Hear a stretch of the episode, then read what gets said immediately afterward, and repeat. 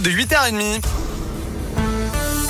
Mais pour l'heure, voici le journal des bonnes nouvelles avec Noémie Mébilon. À la une des patineurs lyonnais sacrés champions de France, le couple du Lyon Glace Patinage, Evnia Lopareva et Geoffrey Brissot ont remporté euh, ce titre national à Vaujany pour la deuxième fois de leur carrière.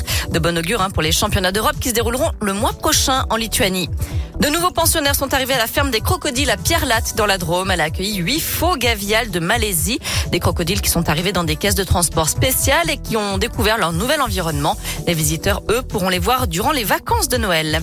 On termine avec ces coquilles Saint-Jacques gratuites dans la baie de Saint-Brieuc. À l'approche des fêtes, les plongeurs amateurs en apnée ont le droit d'en ramasser 30 chacun, deux fois par semaine, de quoi se régaler pour le réveillon.